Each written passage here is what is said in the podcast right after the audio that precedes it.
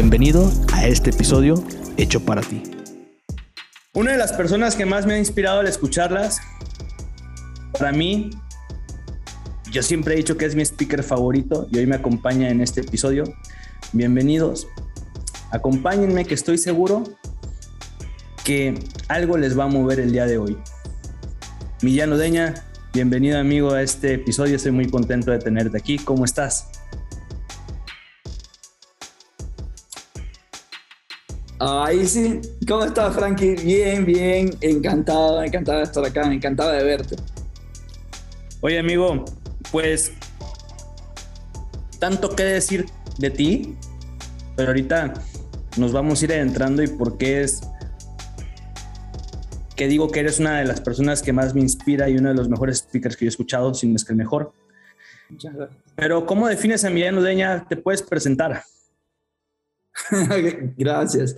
Em, antes me definía, ¿sabes? Ahora no, no, no me gusta mucho porque lo vinculo a limitarte. O sea, cuando uno se define y dice, soy tal, tal, tal, siento que no nos damos la oportunidad de ser alguien más o, o nuestro siguiente nivel o la persona que nos encantaría convertirnos.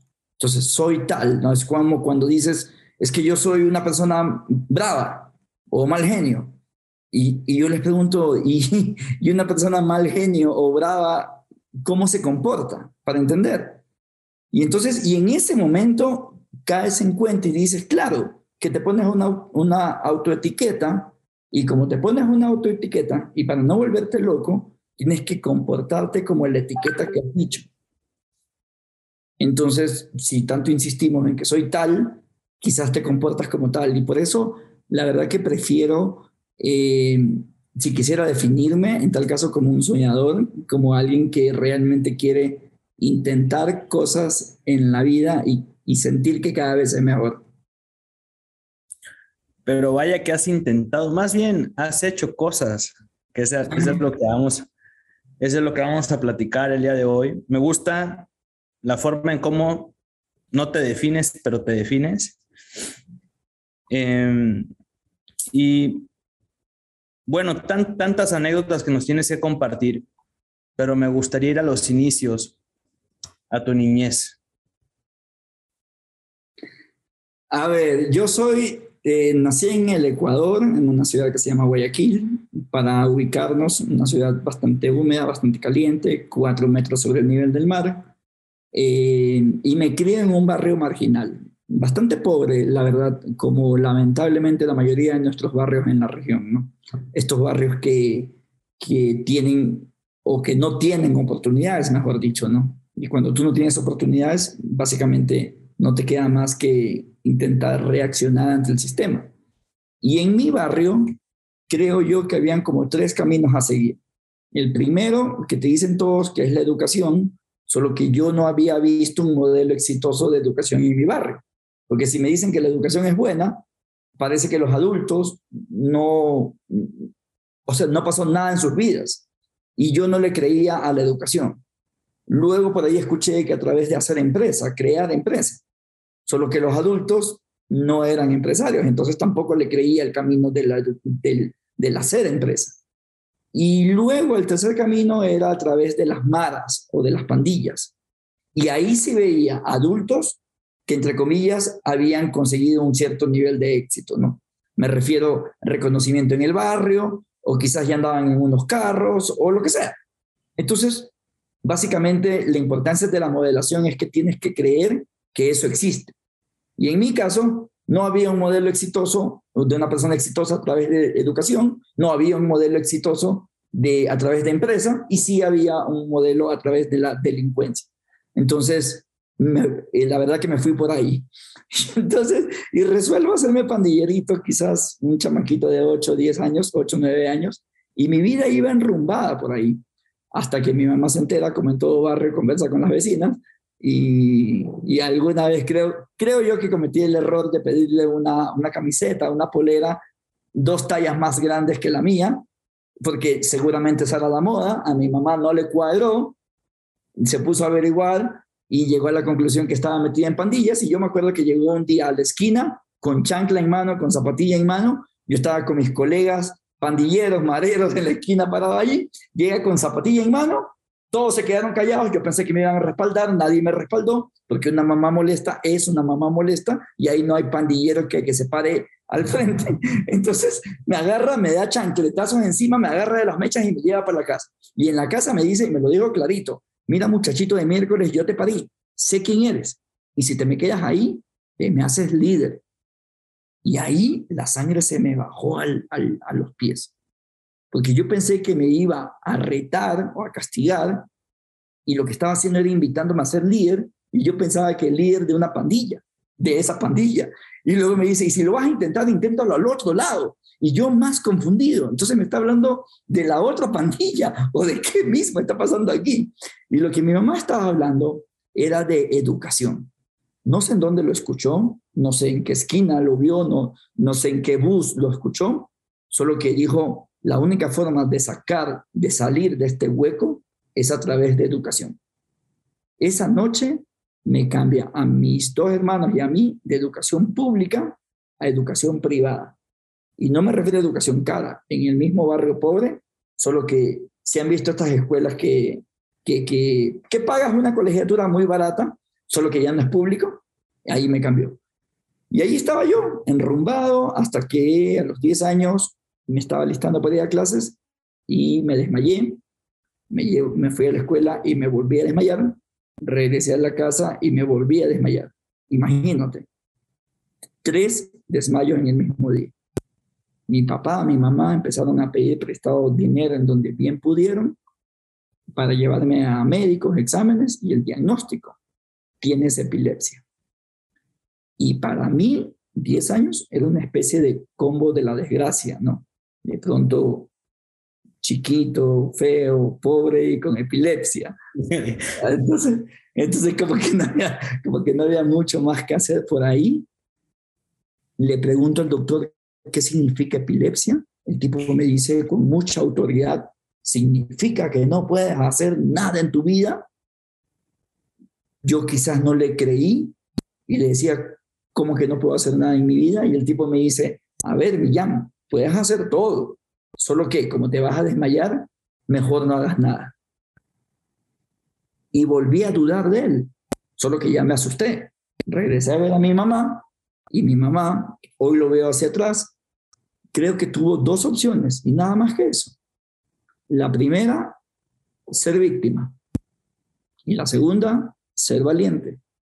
Y creo, y creo, Frankie, que hay momentos en la vida en lo, que, en lo que lo único que te queda es ser valiente.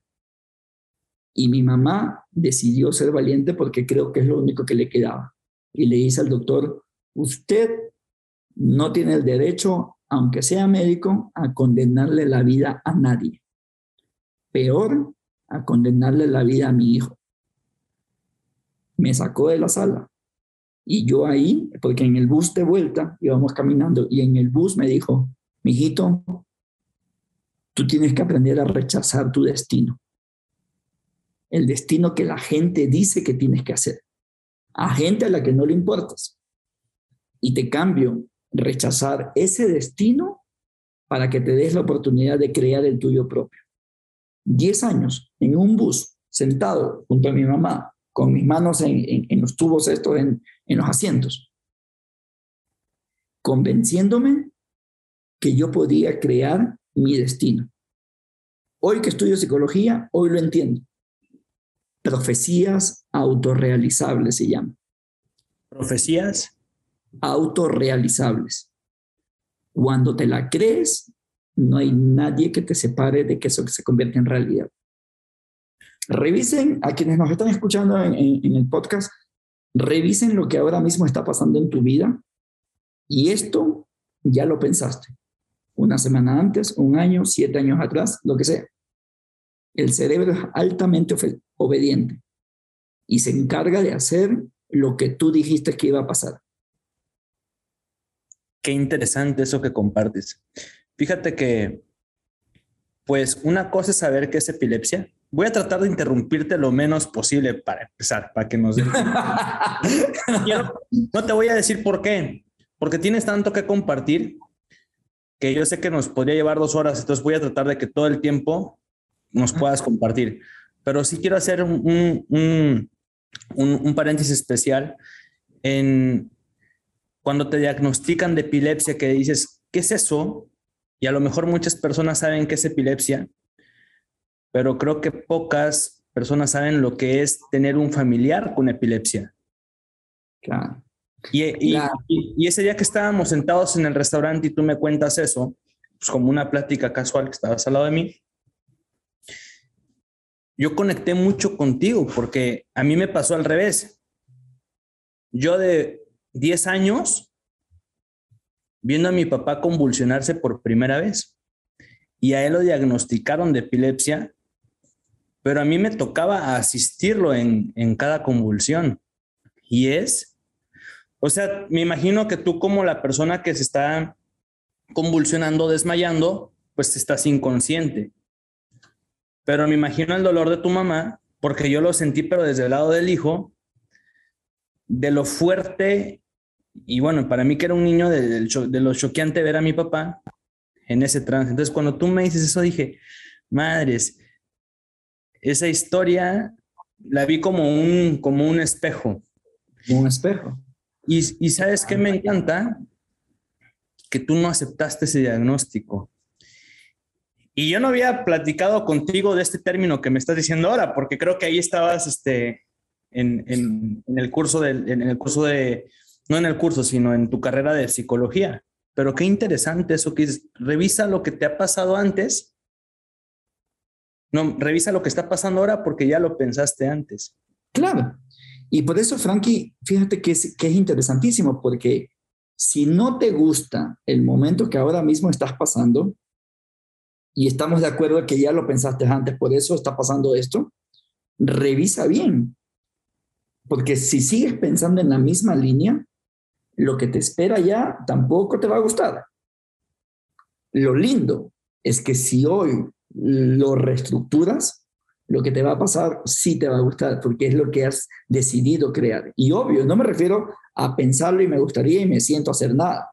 Eso es otra historia. Eso es otra historia que nos han contado. Usted sueñe, mijito, que alguien va a detener su vida por completo y va a trabajar brutalmente para que usted consiga lo que acaba de, pensar.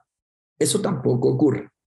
Y eso ya lo entendí después, ya lo entendí después. Pero por alguna razón, Frankie, nos enseñan, usted sueñe, mijito, usted sueñe, mijita, que alguien, que no sabemos quién, va a detener su vida para cumplir esa, esa cosa. Y por eso nos emocionan tanto en nuestros países las elecciones, a, temas, eh, a presidente, a alcaldes, a lo que sea. Porque seguimos pensando que son ellos quienes nos van a resolver la vida. ¿Ya? Y, y, es una, sinceramente, es una pérdida de tiempo, porque la verdad es que cada uno resuelve su propia vida, cada uno carga su propia cruz. Son cruces pesadas, obvio que son pesadas. Y nadie está dispuesto a andar creyendo en tu sueño. El único y primero que debería hacerlo eres tú, porque si no te la crees tú, imagínate quién más te la podría creer. De hecho, hagamos un ejercicio muy rápido ubica, intenta ubicar a la última persona, a la persona más reciente a la que le has creído algo, algún proyecto, alguna cosa, alguna idea, a la que realmente le creíste. Ya, ubícala, tómate el tiempo y ubícala. A esa persona lo más probable es que le creíste porque lo sentiste o la sentiste convencida. Convencida de lo que estaba hablando, porque se la creyó y por neuronas espejo, una vaina que tenemos en el cerebro, conectamos. Entonces me das confianza o tengo confianza con lo que dices porque tú te lo estás creyendo. Paso número uno en esta historia. Si no te la crees tú, no hay quien más te la crea. No hay forma de que alguien te la crea. Y, y así funciona. Y, y sobre tu reflexión, Fíjate que es muy duro, se me hace muy duro ahora mismo recordarlo, porque quizás ese niño de 10 años que se desmayaba y se caía y temblaba, había otro niño de 10 años que veía a su papá hacer lo mismo, misma edad, mm, diferentes lugares y diferentes esquinas. Y sospecho que con el mismo sufrimiento. Es duro, es duro. Y Y creo que mi mamá, cuando me invitó a pensar que yo podía crear mi vida, creo que también me hizo dueño de mi vida. Los psicólogos llaman empoderamiento, que es una palabra que la escuchamos en cada esquina.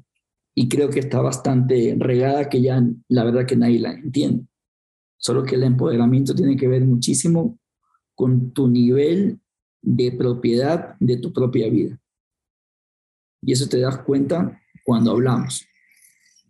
Entonces, cuando empiezas a hablar y, resulta ser que en todo lo que dijiste la culpa es de otro o de otros, de pronto estás bastante desempoderado. Y cuando uno no es dueño ni de uno mismo, imagínate qué podrías construir en algo en lo que no eres dueño. Nada. Por eso uno compra el terreno y luego construye la casa. Buena analogía. Oye, pero y después de esto que te dicen, no puedes volver a hacer A, B, C y D y tienes que quedarte sentado, hay una transformación importantísima después.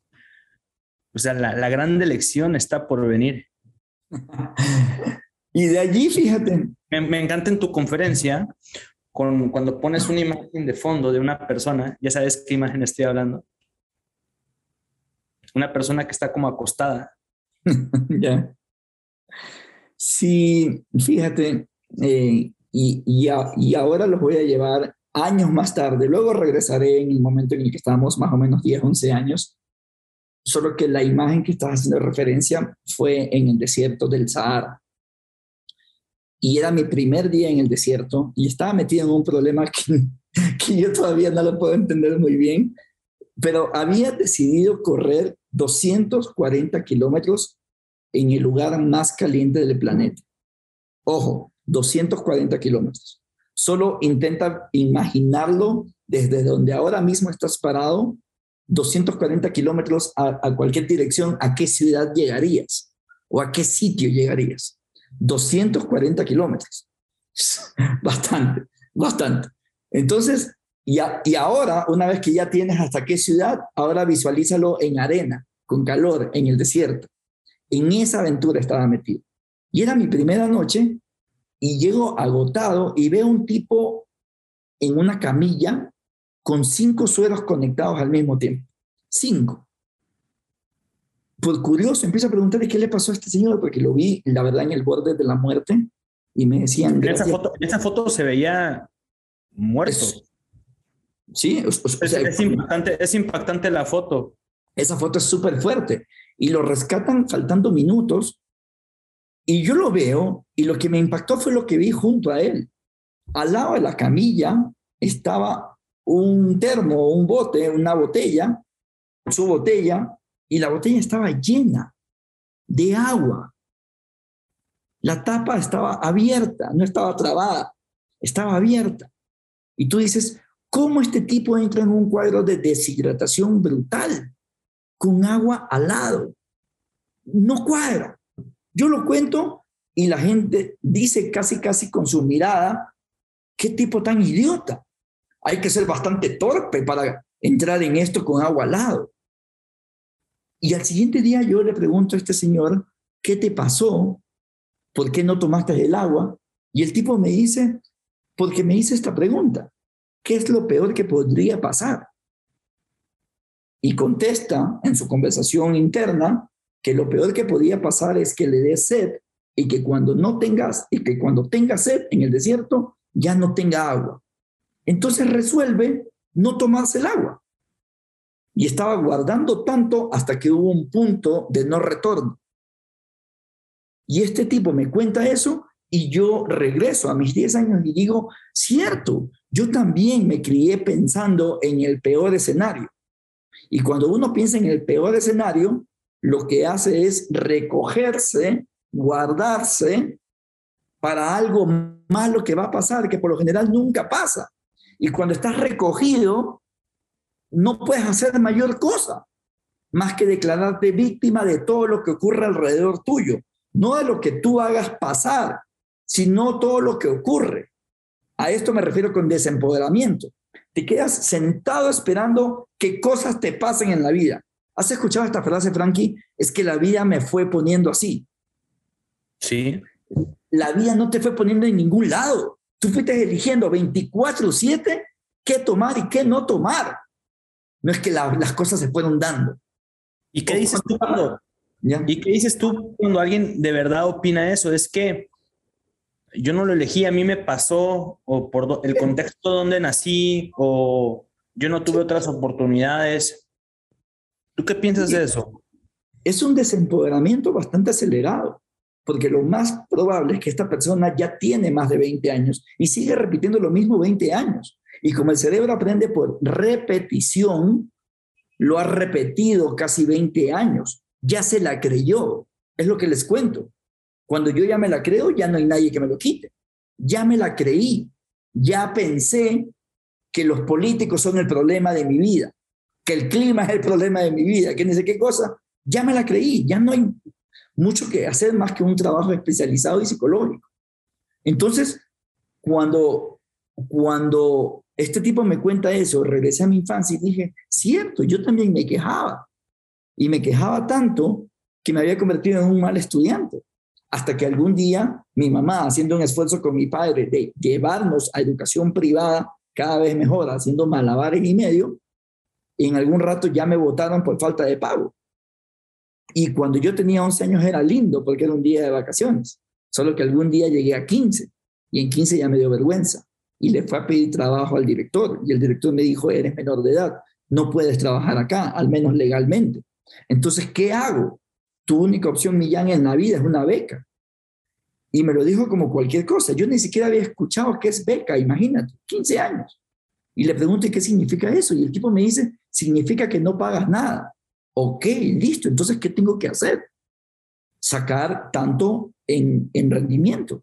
Y yo era un alumno mediocre que estaba en esa posición de cultura de pobreza, de que yo era mal estudiante porque estaba en ese barrio, porque si hubiese aparecido en este barrio, sería un gran estudiante. Yo estaba en esa lógica. Y cuando el tipo me dio la oportunidad, y esto se llama ganancia personal, me dio la oportunidad de no tener vergüenza porque ya no me iban a votar, es que yo encontré el sentido a ir a clases y hacer tareas. En tres meses conseguí esa beca. Y ahí me di cuenta que realmente si ubico una ganancia personal, va a ser más fácil hacer lo que tengo que hacer. Piénsenlo ustedes ahora mismo. Hay cosas que no nos gusta hacer y ese no es el problema que no nos gusta. Es normal que hay cosas que no nos gusten. La clave está en ¿para qué voy a hacer esto? ¿Qué voy a conseguir con esto? Esta es tu ganancia personal. Y esto es lo que va a hacer que te despiertes, que toques puertas, que levantes el teléfono, que hagas una mejor presentación, que intentes las veces que tengas que intentarlo. No es esto, a nadie le gusta el rechazo, es esto, la ganancia, es el para qué lo estás haciendo. Cuando conseguí la beca dije, no señores, por aquí va el camino de mi vida. 15 años consigo mi primera beca y tengo 42 años y ahora que estudio psicología sigo siendo becado. Sigo consiguiendo becas y estudié en la mejor, en la mejor universidad de agricultura en el mundo, estudié mi MBA en una escuela top de, de, negocios en el mundo, regresé, trabajé temas de energías renovables, he tenido varios estudios y muy fuertes, todos con beca. Y no me refiero a beca de pena, me refiero a beca de mérito, porque ya entendí que si me lo merezco, lo voy a trabajar y si lo trabajo, lo voy a conseguir. Y por eso es que llego años más tarde a vivir en Quito, que ya es una ciudad de 2.800 metros, me pierdo en una carrera. Yo quería correr mi primera carrera de montaña, fíjate, corría 4 kilómetros y esta carrera tenía categorías 10, 20, 50. O sea, pero ahí tú no eras un atleta, eras una... Hasta ahora. Común hasta ahora no, nunca te has definido como... Eso es lo que, lo que me impresiona. Sí, la verdad que no. Yo hoy digo, o sea, yo corro máximo 5 kilómetros en la caminadora. Ya. Es como si digo, ah, pues me voy a echar un maratón mañana. Sí, algo así Exactamente, exactamente. Y quiero aprovechar, y quiero aprovechar tu comentario, Frankie, porque quisiera ah, eh, felicitarte, sinceramente felicitarte. La última vez que vi tus entrenamientos dijiste que ya vas como 60 días seguidos. Ya, seguramente ahora ya superaste eso. Y me parece genial, porque cuando estábamos en ese restaurante no habías empezado. Hoy ya te acercas quizás a los 100 días de entrenamiento. ¿Qué ocurrió en tu vida? Decisión. Decisión. Nada más que eso. Y ahora ya no es ninguna obligación, seguramente ya es un hábito. Y el día que no lo puedas hacer, seguramente algo no está rondando bien por ahí, sino porque te vas a sentir medio incómodo. Acabas de crear un hábito desde la decisión. Y aquí viene la pregunta, que seguramente la podrías contestar ahora mismo, es que, ¿cuál fue tu ganancia personal para decidir utilizar una hora o dos horas al día en mejorar tu estado físico? Esto fue lo que te mantuvo presente, la ganancia personal. El problema es que nos enseñan a enfocarnos en lo malo, en lo que no queremos. ¿Y quién quiere? Pues levantarse a las 5 de la mañana a correr. ¿Y quién quiere acostarse a las 9 pm para levantarse al siguiente día? En realidad no lo quiere nadie. Por eso no lo hacemos, porque nunca nos preguntamos, ¿y esto para qué podría servir? Échenle cabeza a eso, porque en la ganancia personal está la motivación. No está en una conferencia, no está en una charla, está en que realmente este esfuerzo, si le quiero llamar esfuerzo, ¿a qué me va a llevar?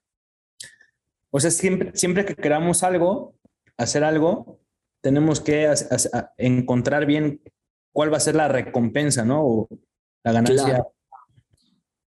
Porque en todo este proceso de cualquier empresa, proyecto, vas a tener días, digamos, bonitos y no tan bonitos.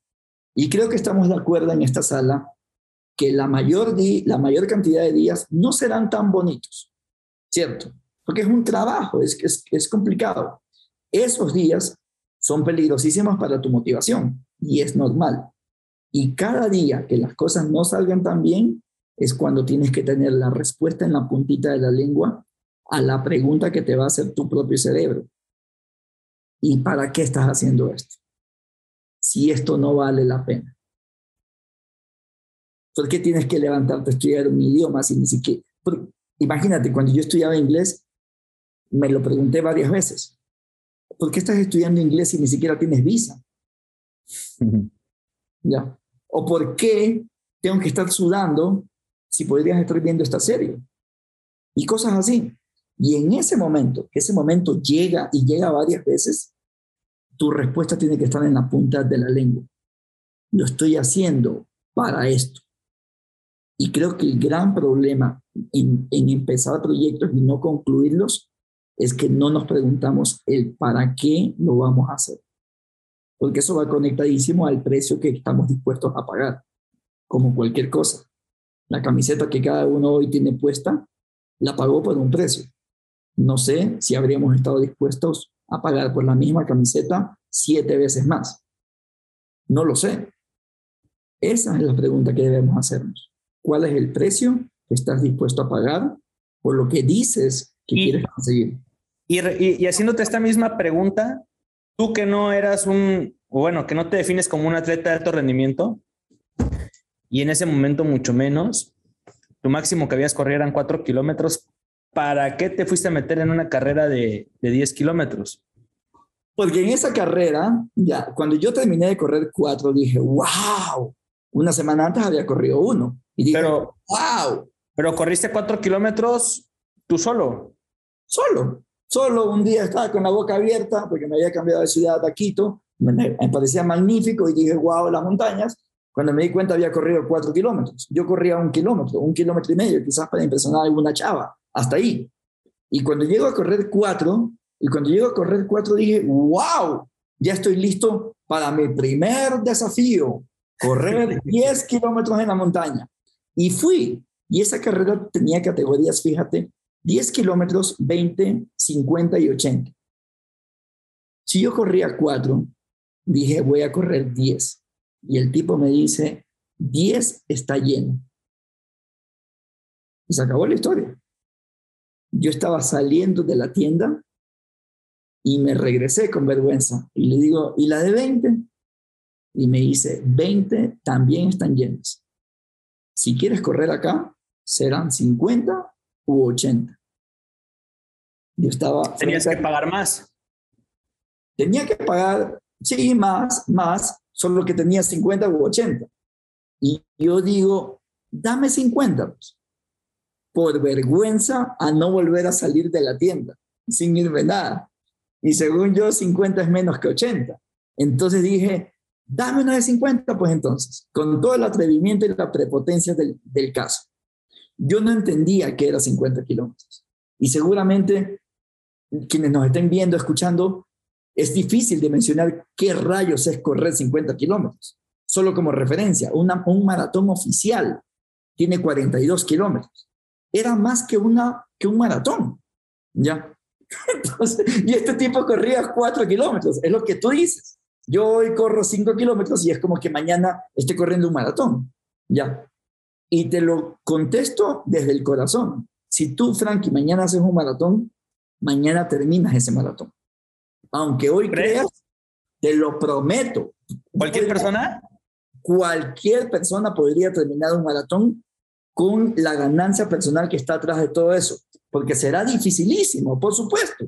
Y cada vez que te quieras votar, vas a recordar el para qué lo estás haciendo. Y eso es lo que no te va a permitir votar. Entonces resulta ser que yo me metí en 50 y dije, en la noche tengo un plan. Y mi plan era este en el kilómetro 10 me largo. Lo que pues yo no sabía. Pues se podría, ¿no? Llegas al 10 y sales. De hecho, yo llegué al 9, caminando, corriendo, llegué y me quedé parado. En mi cabeza iba a llegar un helicóptero, iba a poner una escalera y me iban a rescatar o qué sé yo. Pasa un corredor al lado y me dice, no señor, esto no es como correr en la ciudad. Y ahí me asusté. Y le digo, ¿y entonces cómo es? Y él me dice, y él me dice, en las carreras de montaña te botas en ciertos puntos que es en donde la organización te puede evacuar. Ah, ya. ¿Dónde está el primero? No había llegado ni al primero, imagínate. Y el tipo me dice, está en el kilómetro 15. Recuerda que yo estaba en el 9 y tú te quedas en dos vías. ¿Qué hago? ¿Me regreso nueve o avanzo seis? Seis es menos que nueve. Adelante. Adelante, golpeado, llegué al 15 y estaba el tipo que me vendió el ticket. Y yo sinceramente llegué a pedir que me evacúen. Solo que por una frase que hoy le agradezco muchísimo, me quedé. Y me dice, si quieres, bótate, que igual ya sabíamos que te ibas a votar. Entonces, te toca el ego y el ego, bien utilizado, es maravilloso. Y yo digo, ¿sabes qué? Ahora no me voto, pues entonces. En tal caso, dime en dónde está el siguiente. Pues. Y aquí nos vamos a los malrazos. Y el tipo me dice, está en el 25, 10 kilómetros más, 10 kilómetros más adelante. Y yo agarro mi ego, me lo pongo en la espalda y continúo a los 25. ¿Y sabes qué? Llego al 25. Pero no estabas hecho pomada. Claro, claro. Es el mismo ejemplo. Si, si tú mañana te inscribes en un maratón, seguro. O sea, ahí, ahí tu para qué era. No, no, ego. Mi, mi, para qué es, si yo me tengo que votar, no me voy a votar aquí en donde ya sabía este tipo que dijo que me iba a votar. En tal caso me voto en el siguiente, que ya no va a estar. Ya, eso fue lo que dije. Eso fue lo que dije. Es un tema de que, no, no, no, no, yo no me... Acuérdate que yo mentalmente, ¿cómo lo escuché? Independientemente de lo que él haya dicho, yo lo escuché. Si yo me tengo que votar, me voto cuando a mí me dé la gana, no cuando tú me dices. Eso fue lo que escuché yo en mi cabeza. Ya, no sé lo que él habrá dicho. Eso escuché yo en mi cabeza.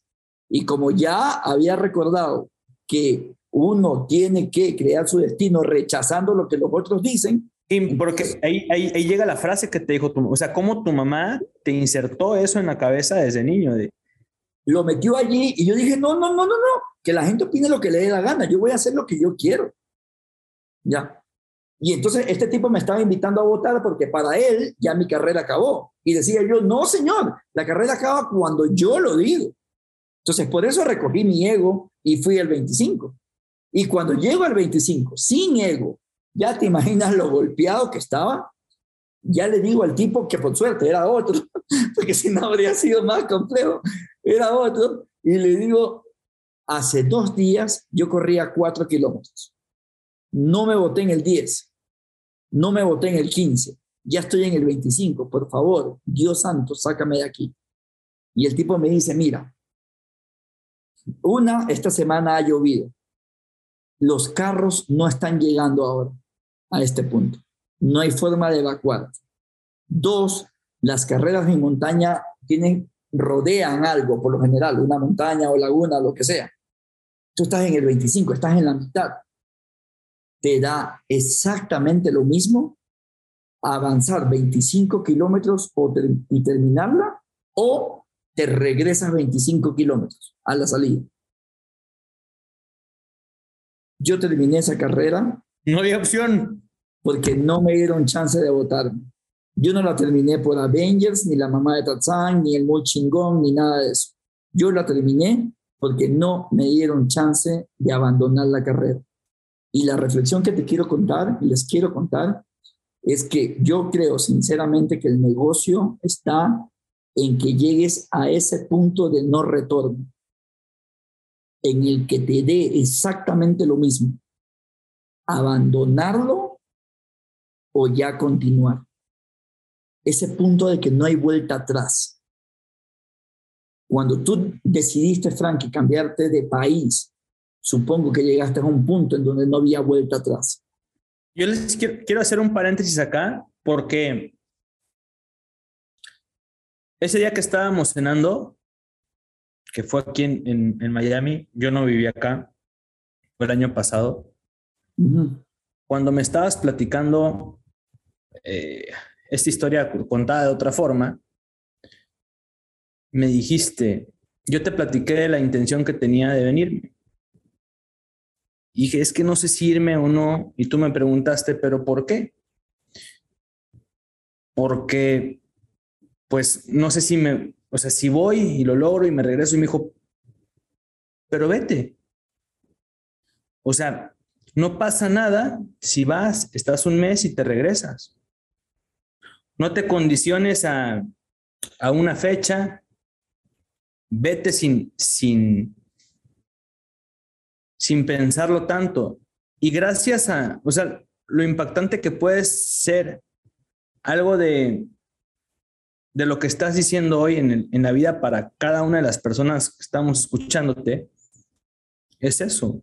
Gracias a una plática que tuve contigo, fue un factor determinante para que yo hoy esté acá. muchas gracias. Porque eso me hizo, me hiciste pensar, pues sí, me voy. Cuando, muchas gracias, Frankie. Mira, cuando yo, esta, yo le llamo ahora técnica, ya, eh, y, sé que es una técnica en realidad, este, y le llamo la del qué es lo peor que podría pasar. Y la descubrí cuando me quería ir al Sahara. Eso es lo que me dijiste. ¿Qué es lo peor que podría pasar? Ajá. Y fíjate esto, ¿no? Lo pongo ahí en pausa porque quiero conectar lo que les estaba contando. Entonces, cuando yo termino esta carrera, esta carrera de Mojanda en, en la montaña, la pregunta que tuve fue esta. ¿Por qué quería correr 10 kilómetros si he podido correr 50? No cuadro.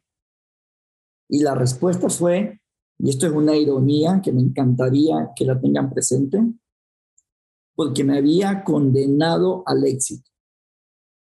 Nos forman para ser perfectos nos forman para ser chingones. Y los perfectos no fracasan, por definición.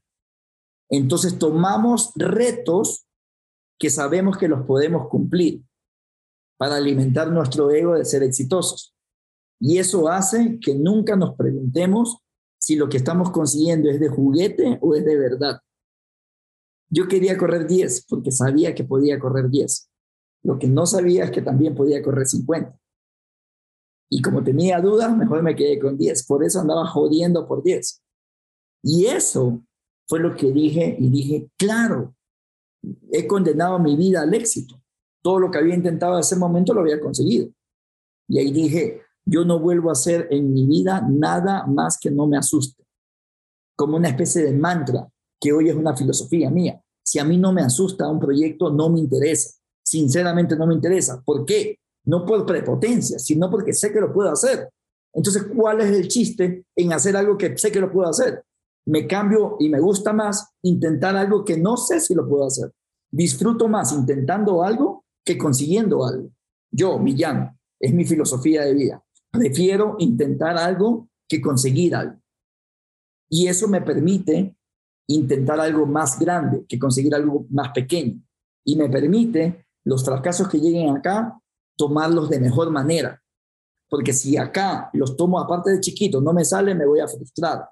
Yo prefiero plantearlo en grande y ver que los fracasos que vayan apareciendo, sé que son normal, que, sé que es normal que aparezcan. Por eso los, los, los tomo. Y cuando resolví eso, como mantra de vida, dije, listo, señores, al siguiente aventura. ¿Y saben cuál fue? Patagonia, Argentina.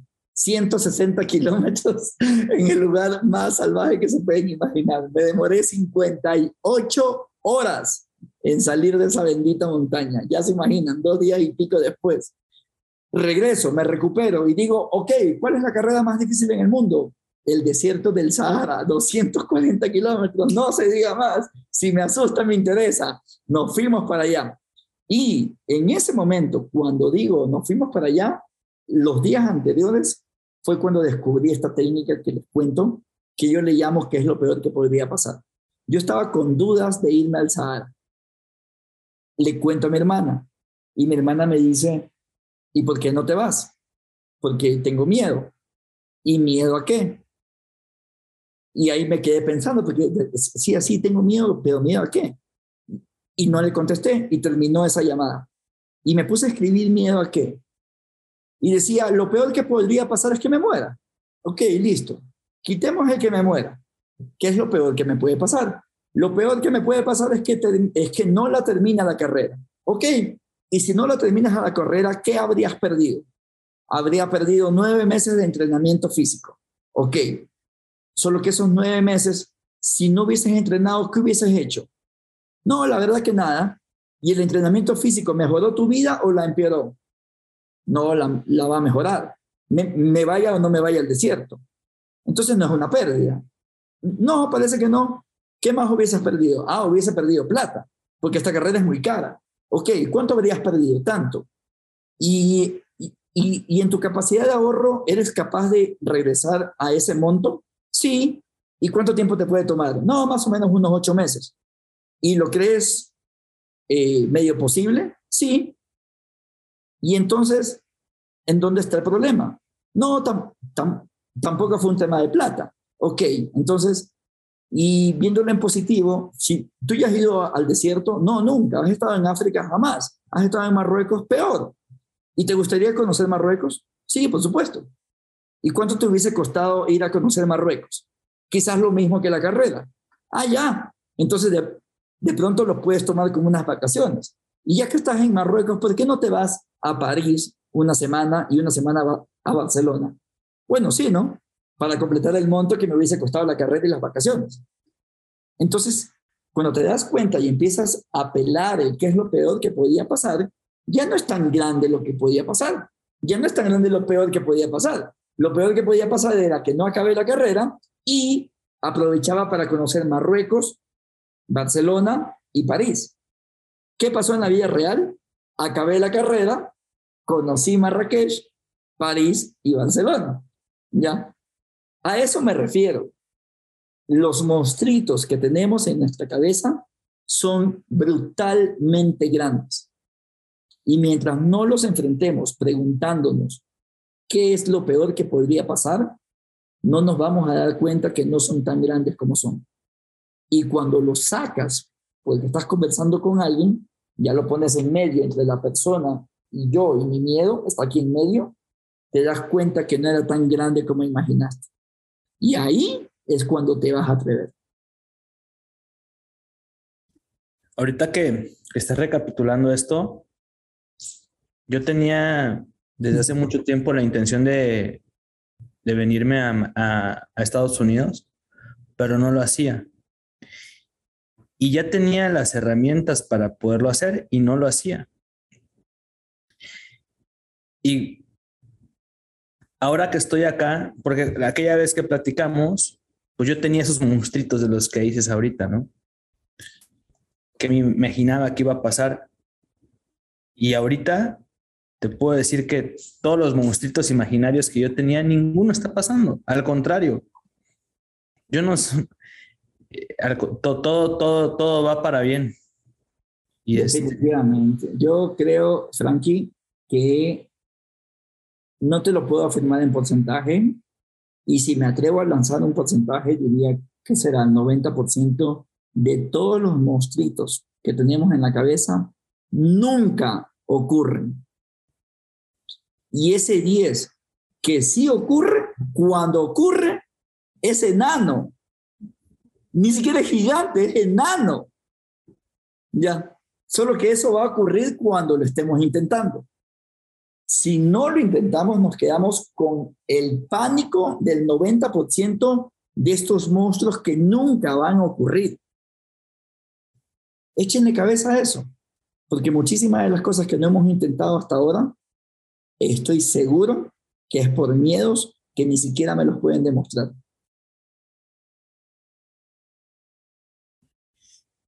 Uf. Oye, y terminaste, y terminaste, bueno, dentro de la carrera del Sahara hay mucho, ya nos contaste una de las anécdotas, pero, pero tienes, ¿no te quieres aventar alguna otra? No, clarísimo, me encantaba. ¿Cómo es que dicen en México? Enchilame otra. Enchilame otra. sí, sí, sí, a ver. Mira, eh,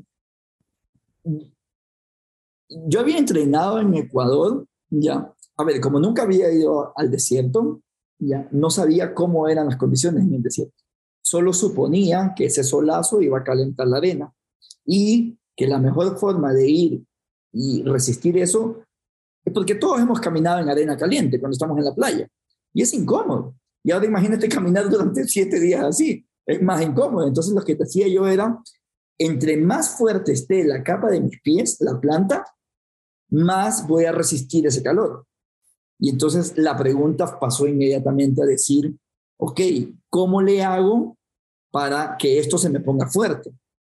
Y en mi caso dije, esto se hace con callos. Y los callos se forman con ampollas. Y las ampollas se forman con fricción.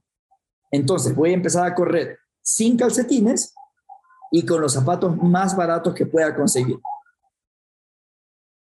Y entrenaba así y me rompía los pies y no me gustaba el temita. Solo que mi ganancia personal era, estoy haciendo una capa más dura para la que se me viene. Y hasta que lo logré. Y en mis cálculos, sin experiencia alguna, dije, yo creo que las ampollas me van a salir en el tercer día. Eran siete días. Me salieron en el día uno. Fin de la historia. Y ahí tenía que curarme las ampollas ya había aprendido a curarme las ampollas en todo este proceso de sacar ampollas y dije, tranquilo que el equipo gana. Y saben, aquí hay dos verdades que me acuerdo clarito que me las planteé. La primera verdad, has terminado un día y has corrido 40 kilómetros. Te faltan solo 200 kilómetros. La segunda verdad. La segunda verdad, te faltan 200 kilómetros y te faltan seis días más. Las dos son verdades. Decidí tomar la primera. ¿Por qué? Porque con la primera reconocí mi esfuerzo y me aplaudí por lo que había conseguido. No por lo que me faltaba, sino por lo que ya había conseguido. Y cuando uno se aplaude, levanta ese ánimo, porque se da cuenta que es un crack, se da cuenta que ya lo consiguió. Y cuando tú te la crees, vas por el siguiente día. Eso fue lo que hice. Yo veo, y les pongo un ejemplo coloquial, cuando la gente dice, necesito ese carro, está creando un estado de carencia brutal. porque eso sugiere que mientras no tenga ese carro, no va a ser feliz. Y cuando lo tiene, dice, necesito ese otro carro. Nunca llega el carro perfecto, ni en la casa perfecta. Ahorras tanto para comprar una casa y cuando ya la tienes estás pensando en una casa más grande, porque estás viviendo en inconformidad. Creo que nos han vendido que la ambición, no, eso no es inconformidad, eso no es mediocridad, eso es ambición y la ambición está bien. Sí, la ambición está bien, solo que la parte previa, la ambición se debe basar en agradecimiento. No se me ocurre alguien en el mundo que sea feliz y que no sea capaz de agradecer. Y cuando uno ni siquiera logra desarrollar un hábito para agradecer en la vida, todo le va a faltar. Y si pones tu energía en lugar de ver todo lo que te falta en todo lo que ya tienes, ya no te falta, ya te sobra. Y por eso vale la pena agradecer. Y entonces yo, fue lo que dije, yo porque tengo que andar pensando en los seis días que me faltan y los 200 kilómetros que me faltan, si hoy puedo agradecer haber corrido 40 kilómetros y sí, soy un chingón de un solo día. Mañana voy a hacer por el segundo día. Y eso fue lo que hice. Eso fue lo que hice. Y esa experiencia del desierto se las comparto porque la aplicamos en el día a día. Te lo pongo como un ejercicio. Sí, pero, pero suena fácil, pero estabas todo ampollado y si alguien te viera, dices, eh, él ya no puede correr ni 100 metros más. En, deja tú en el desierto, en una calle normal. Sí, no, no, no alguien, yo mismo me lo repetía, ¿no? O sea, tus pies tenían sangre porque yo vi la foto. Claro, en el segundo día, en el segundo día dije, Dios santo, solo ayúdame a terminar el segundo día. Y el segundo día fue espantoso. Yo llegué al campamento ya, ahora sí, con siete ampollas en cada pie. Y ampollas de verdad, ampollas grandes. Y yo llegué al campamento a los médicos y les decía, córtame los pies. Realmente no había sentido tanto ardor en mi vida. En mi vida. Porque imagínate, cuando tienes ampollas en los dos pies, no es que te puedes apoyar en uno, ni en el otro. Y no es que vas a andar caminando de, de manos. O sea, no hay forma de evitar el dolor. Y el tipo me dice, no te voy a cortar los pies. Lo que voy a hacer es cortarte la piel. Y me dice, tienes o sea, no hay forma de que camines. Me acostó, me levantó los, o sea, imagínate que, está acostado ahora y estos son ah. y los levanté acá, ¿no? Y los levanté acá. Y yo solo lo veía el tipo con una especie de mascarilla improvisada, eh, cortándome el borde aquí, sacándome un pedazo de carne y con un bisturí haciendo un borde para que la sangre salga. Y de ahí me lo empapeló todo esto. Y acuérdate que estamos en el desierto, con viento y con arena. Yo me acuerdo clarito que esto estaba empapelado y el filo de la banda tenía filito de arena, una cosa, una, o sea, una cosa que, que yo me levanté. ¿Y cuál era tu para qué? El para qué era porque yo quería acabar la carrera más difícil en el mundo para demostrarle a mi sobrina Sofía y a mi sobrina, no, a mi sobrina Malú, que las cosas se pueden conseguir. Ese era mi principal para qué. ¿Ya? Y, y una cosa es decirlo y otra cosa es demostrarlo. Y yo me atreví por demostrarlo. Entonces, mi verdadero para qué era eso. Ni siquiera era acabar la carrera más difícil del mundo, era solo para demostrarle a mi sobrina que sí se puede. ¿Ya? Y no se puede lo que yo sé que puedo hacer, se puede lo que dice la gente que es imposible, que es, que es aún más grande. Incluso yo, ¿no? O sea, ¿y esto cómo lo hago? ¿Ya? Y por eso, al siguiente día, yo me acuerdo en el tercer día que ya iba caminando y todo, y sentí, yo no sé, ¿quién, quién aquí ha perdido una uña? ¿Me ayuda levantando la mano? Sí, ya. Eh, eh, yo no sabía que estas uñas al final están pegadas, ¿no? Y al final están pegadas. Y cuando tú corres tanto, el golpeteo es tan grande que esto se va aflojando. Pues. Y en algún rato yo sentí, ¡plac! Como una especie, como que activas una mina, así, placa. Y te lo juro, yo me quedé parado porque dije, Dios santo, lo que me faltaba, o sea, acabo de pisar una mina o alguna cosa de esas. Ya, me, me quité esa vaina. Luego, claro, ya, ya, ya, ya caí en razón que, que, que no era eso.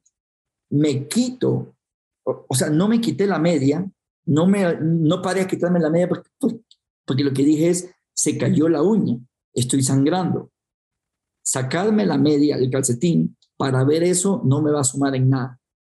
Así que me calmé y continué. En la noche del tercer día, cuando llego, me quito el calcetín y cuando lo quiero sacar ya no podía, estaba pegado, ya la sangre se había secado y estaba pegado. Lo saco, sale la uña, efectivamente, y dije, wow, o sea, acababa de perder una uña. Una cosa loquísima. Imagínate cuánto debes correr para con el golpeteo perder una uña. Ya. Y ese tipo de cosas pasan, solo que en ese momento mi ganancia personal, ¿saben cuál fue? No haber perdido la uña. Estaba contento porque ya estaba en la mitad de la carrera. Sí es. Estabas en la mitad de la carrera. Claro, es en donde pones tu energía. A veces yo veo gente que va camino a su trabajo, en su carro. Esa tarde está lloviendo y están muy molestos por eso. Ni siquiera se están mojando. Y aquí hay varias verdades que están ignorando. Tienen trabajo, tienen carro, tienen la habilidad física para manejar, no se están mojando y nada de eso importa. Regresamos a lo mismo. Desarrollar el hábito del agradecimiento es lo que realmente nos hace grandes. Y el ejercicio que te quería compartir, Frankie, era, yo lo voy haciendo ya fácil unos cinco años, es no permitas que tu día termine sin darte la oportunidad de agradecer por tres cosas. Solo tres. La condición es que no las repitas mañana. Al principio va a ser más fácil, porque vas a agradecer por, por lo más grande. Ay, gracias porque tengo vida, por mis hijos y todo. Lindo. A los 30 días es un poco más difícil, porque ya tienes que agradecer por cosas más pequeñas. Y lo que te, obligas, te obligas a, a, pensar en qué pasó en tu día de claro, pequeños te, detalles. Te obligas realmente a pensar qué fue lo bonito de este día. Y lo piensas tanto, porque el cerebro aprende por repetición, que se te hace costumbre. Y ya no importa lo que pase mañana, lo que nos pase mañana, siempre habrá algo bonito de donde agarrarnos y sostenernos. Lo voy a empezar a practicar. Es, es brutalmente increíble. Millán, y tantas, tantas historias en el, en el desierto del Sahara. ¿Y cómo concluyó Entonces termino en el Sahara, regreso al Ecuador y una vez estaba corriendo en la noche y dije, a ver, Millán, si ya corriste en el lugar más salvaje de América, la Patagonia, si ya corriste en el lugar más caliente de la Tierra, el Sahara, ¿por qué no lo intentamos en el lugar más frío? Entonces, digo, aquí tengo dos opciones, o el Polo Norte o el Polo Sur. Elijo el Polo Sur porque el Polo Sur es un continente, es un bloque de hielo sobre una roca. El Polo Norte es un bloque de hielo sobre el océano. Entonces dije, me voy al Polo Sur y encuentro una carrera. El desafío, correr 100 kilómetros, ya no en tantos días, sino sin parar, en el lugar más frío, a 36 más, a 36 grados bajo cero. En verano, entre comillas en verano. Imagínate, en ese sitio llega a 89 grados bajo cero. Solo para explicarme, el congelador que tenemos en nuestras casas está a menos 2. Yo corría menos 36, 100 kilómetros, sin parar, completamente cubierto, porque si había algún pedazo expuesto, me habría quemado y se habría muerto el tejido, porque el rayo entra directamente horizontal. Estoy en el polo, acuérdate. En este sitio hay seis meses día y seis meses noche. No oscurece, no es como en nuestros países del este al oeste. No pasa eso. Yo estuve casi cuatro días y me estaba alocando porque mi cerebro no entendía por qué no oscurece. Cuando oscurece, bioquímicamente cambiamos para descansar. Cuando amanece, nos activamos. ¿Y qué pasa cuando estás activado más de 100 horas? El cerebro empieza a alocarse. ¿En qué momento descansa?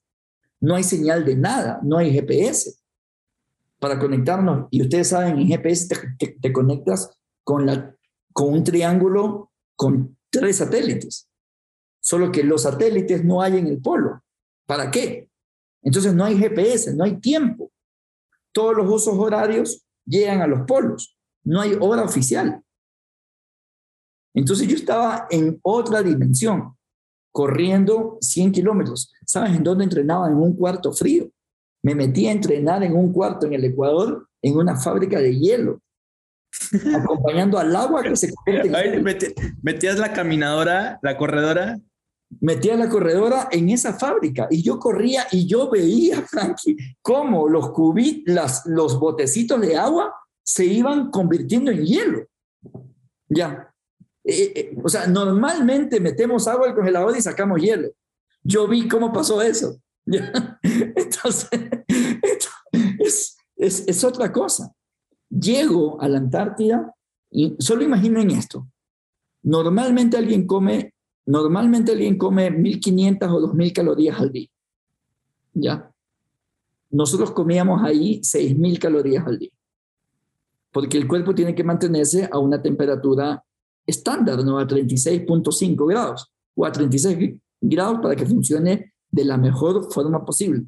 Todos ahora mismo estamos funcionando a 36 grados. Entonces, para mantener esa, ese nivel en un lugar tan frío, tu cuerpo tiene que acelerarse. Si se acelera, gasta más energía. Por eso era necesario comer 6.000 calorías. Imagínate, 6.000 calorías. O sea, todo lo que uno sueña comer en el, en el mundo lo puede comer en la Antártida. O sea, yo, yo, comía espagueti. ¿Y a poco no engordas?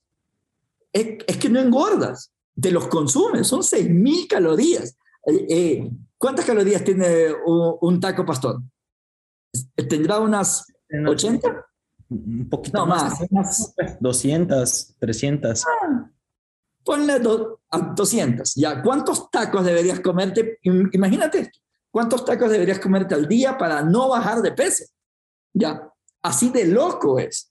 Es, es muy loco, es muy, muy, muy loco. Y bueno, entonces yo empieza la carrera, solo habían inscrito 11 personas en el mundo, 11 para esa carrera. Yo estaba básicamente, había una mujer de Singapur, nueve vikingos y yo, ahí estábamos, ya todos eran nórdicos, todos eran rusos, todos eran noruegos, todos eran eh, esquimales, o sea, menos yo, que para colmo venía del centro de la Tierra, más tropical que Ecuador, imposible. Entonces, entonces metido en esa, en esa aventura que gracias a Dios, después de 16 horas la, pude terminar. Eh, y allí me, me meto en un grupo de 14 personas en el mundo, imagínate, solo 14 personas en el mundo han podido correr más de 100 kilómetros en el lugar más profundo de la Tierra y también en el más frío. Solo 14. En el más caliente. Eh, en el, más caliente. En el más caliente y en el más frío. Solo 14. Para que tengas idea, solo 12 personas en el mundo han pisado la luna. Ya. O sea, así de chiquito es esto y privilegiado es esto. Entonces, bueno, me metí en ese grupo, regresé a Ecuador y ustedes recuerdan a los mineros chilenos, sí, a los que estuvieron atrapados en el 2010, sí. Los mineros estuvieron a 700 metros debajo de la tierra, 700. 700. Estaba viendo eso en la televisión y me pregunté, ¿será este el punto más profundo del mundo? y me pongo a buscar y la respuesta fue que no, no es el más profundo. El más profundo está en Sudáfrica y está cinco veces más abajo que los mineros, a 3.563 metros de profundidad. Y yo dije, ahí es, me voy a meter en ese hueco y en un pedazo de un kilómetro voy a correr 21 kilómetros, como un ratón, un medio maratón, 1, 2, 3, 4, 5, 21. Voy a subir a la superficie, pero aparte, por, correr ahí no es normal por la presión que hay abajo. O sea, no, hay oxígeno. ¿Cómo le hacías? Hay oxígeno mucho más comprimido por la presión atmosférica. Eh, ustedes se han metido en una alberca como a dos metros de profundidad o a tres metros. O sea, no, estás buceando y sientes la presión y le entiendes. Y le entiendes porque es agua, pues agua encima tuya. Yo sentía lo mismo en presión atmosférica abajo, solo que no lo entendía. ¿Por qué me siento tan apretado si nada me está apretando? Y sí te está apretando, es un efecto físico, te está apretando el mismísimo aire. Entonces, era brutal, yo no entendía por qué me sentía comprimido. Y el desafío es correr un medio maratón abajo. No contento con eso, subir a la superficie, tomar un vuelo y viajar hacia el punto más cercano al Sol, que está en el Ecuador, en la cima del volcán Chimborazo, seis mil y pico de metros. Resumiéndoles, cuatro mil para abajo, seis mil para arriba. Son diez mil metros.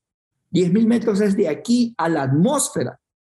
Solo que yo no hice este viaje en un cohete, yo lo hice a pulso.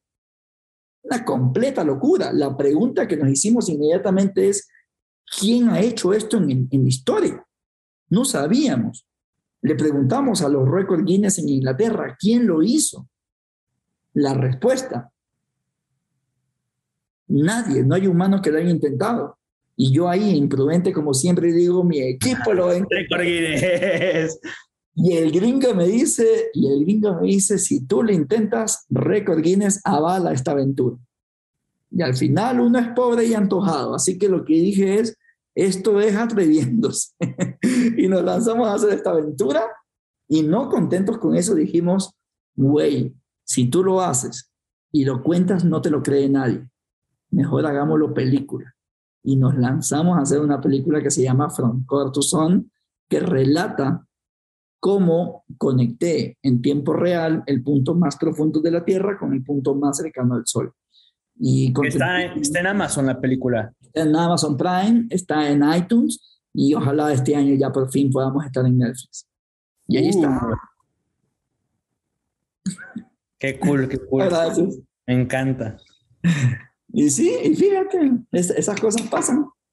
Para, ¿Qué para, pasa? Para, que, para que, vayan, para que vayan y, y busquen la, la, peli. Y también, o sea, yo que ya, ya la vi, es, es interesante ver, porque ahí sale cómo estás entrenando en los congeladores, eh, sales cuando vas arriba del avión yendo del punto más bajo al punto más alto. Ahí está todo. Entonces, ya no te lo imaginas, lo ves. Sí, lo, lo ves, fue un documental, o sea, fue una completa locura. Y, imagínate, el, el soundtrack el, el, Billboard, la, la, canción principal nuestra en esa película es Thunder de Imagine Dragons. Y tú dices, ¿cómo consiguieron que Imagine Dragons ponga tu película allí, ¿no? con la representación mundial? Y la misma historia. Bueno, ¿quién es el esa película? Imagine Dragons. ¿Y quién lo representa? Universal Studios. Entonces ya, ya venimos a, a Los Ángeles a tocar la puerta y todo. O sea, realmente todos los monstruitos que hablamos, los pocos que aparecieron eran enanos. Qué inspirador y qué increíble historia. Creo que todos los que te hemos escuchado nos llevamos no una, muchas lecciones aplicables además. Muchas. Eh, me encanta. Nos vamos a, nos vamos a, a aventar la, la película. Y pues bueno, dentro de, dentro de todas las cosas también, Millán, es, quiero comunicarles que el próximo septiembre de este año, Millán va a estar en el escenario con Anthony Robbins en México. Para los que conocen a Anthony Robbins, es primera vez que Anthony Robbins se presenta en Latinoamérica, en la Arena Ciudad de México, y Millán va a ser uno de los speakers oficiales que lo van a acompañar allá. ¿Estás, ¿Estás contento, Millán? Porque tú te estás preparando ahora para ese momento. Sí, estoy muy contento y sabes que subí creo que hace unas semanas una reflexión en LinkedIn y, y fíjate, cuando, y esto fue hace cinco años casi, cuando yo resolví ser conferencista, también resolví ser uno de los mejores conferencistas. ¿ya? A veces uno resuelve ser tanto y no se pregunta, sí, ¿y de qué nivel, no? ¿Y de qué nivel? Porque tú puedes ser tanto, o sea, tú dices, yo puedo ser un jugador de fútbol y la pregunta es, ¿qué quieres y a qué nivel quieres?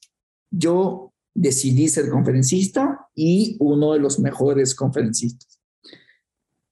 Y allí no sabía quién era el mejor y, y es importante buscar una modelación buscar... Referente, ese es al principio. Claro, un referente que sobre todo le haga entender a tu cerebro, le haga el trabajo más fácil a tu cerebro.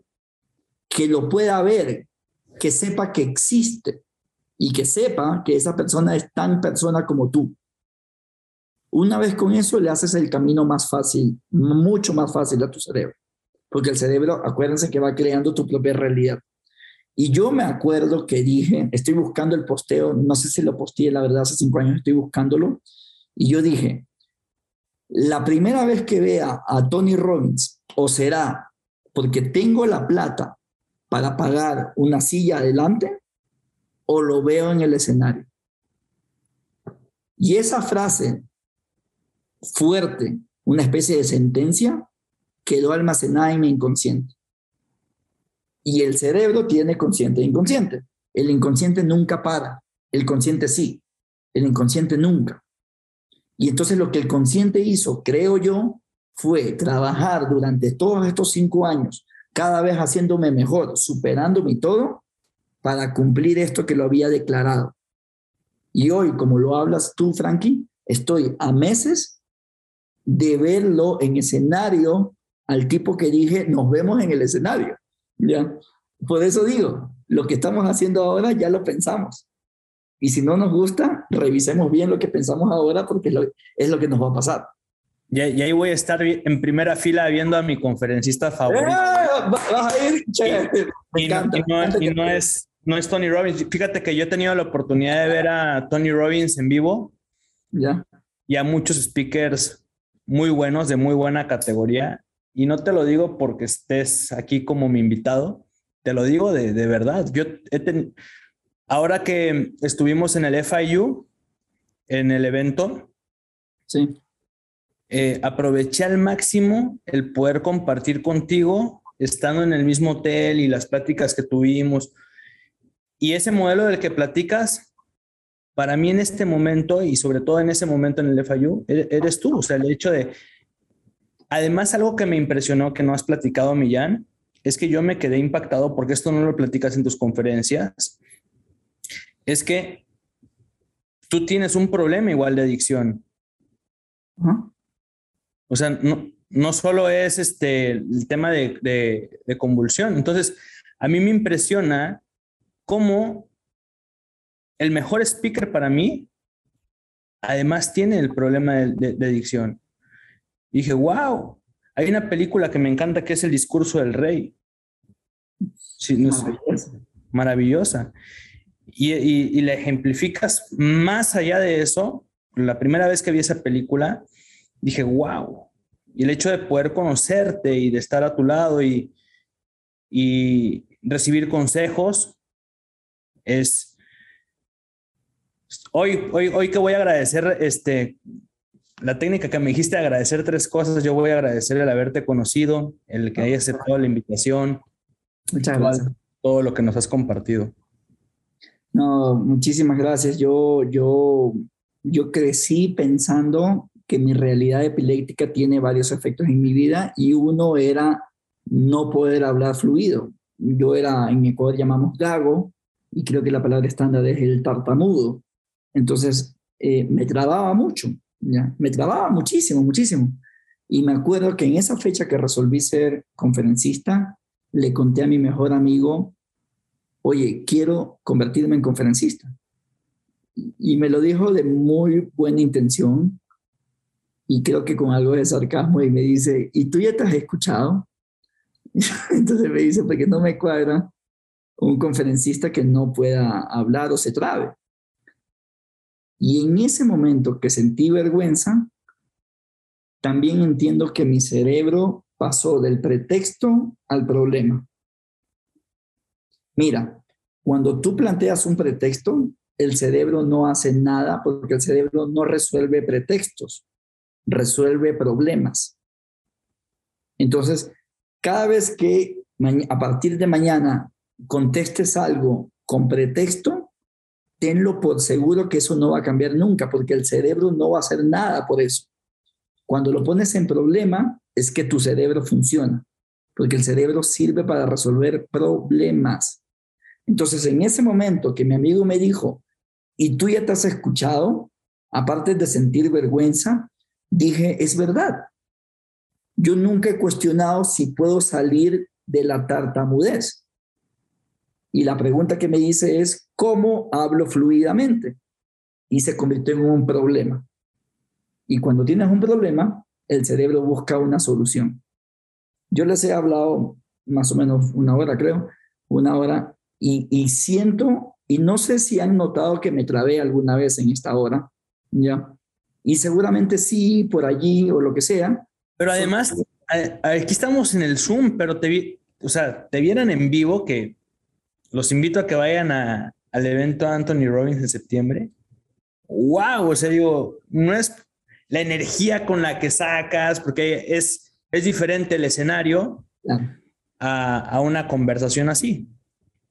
Claro, claro. Y, y entonces, fíjate, cuando estaba resolviendo el problema, me di cuenta que el problema era que no estaba respirando bien. Entonces aprendí a respirar mejor, trabajé mucho en respirar mejor y hubo un momento en el que me di cuenta que pude hacer un párrafo sin trabarme. Y dije, wow, se puede. Y como ya pasó una vez, entonces empecé a revisar qué había hecho para que haya pasado esto y lo empecé a replicar. Y hoy, si me siento nervioso y sé que me voy a trabar, me enfoco mucho mientras estoy hablando en la respiración. Cambio el tono, bajo la velocidad y lo que sea, hasta sentirme más tranquilo y vuelvo a retomar. Es eso. Aprendí a autocontrolarme. Lo mismo con epilepsia.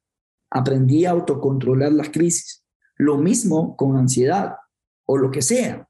Ya salí de ese modelo. Es que tú me dañaste el día. No te lo dañó nadie. Esa persona hizo lo que tenía que hacer y tú decidiste dañarte el día por eso. Que son dos cosas diferentes. Y ahí regreso al empoderamiento como objetivo principal de nuestra vida. ¿Cómo vas a hacer que pase algo en tu vida si no eres dueño de tu vida? Me encanta. Todo lo que han escuchado, chicos, es una historia absurda.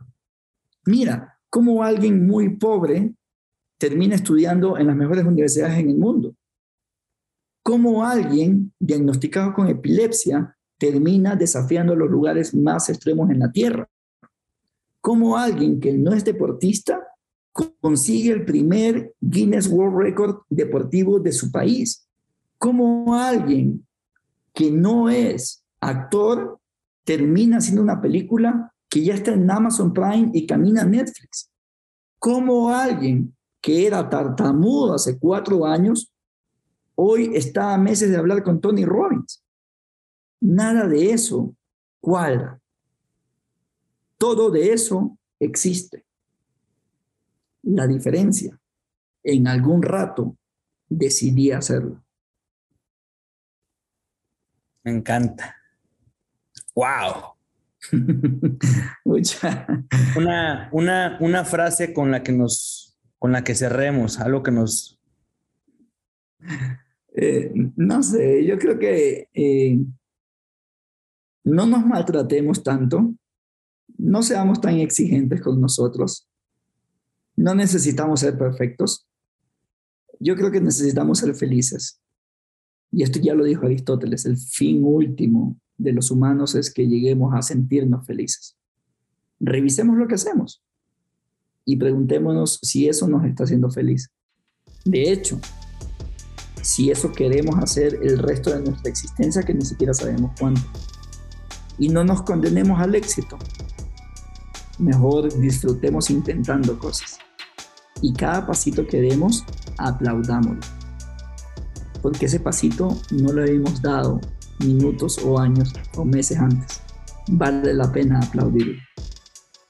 Wow, muchísimas gracias amigo. Y yo voy a, a decir una frase tuya que cuando quieras hacer tu próximo proyecto o tu próximo paso, si las piernas no te tiemblan de miedo, entonces no es lo suficientemente grande para ti. Amigo, muchísimas gracias.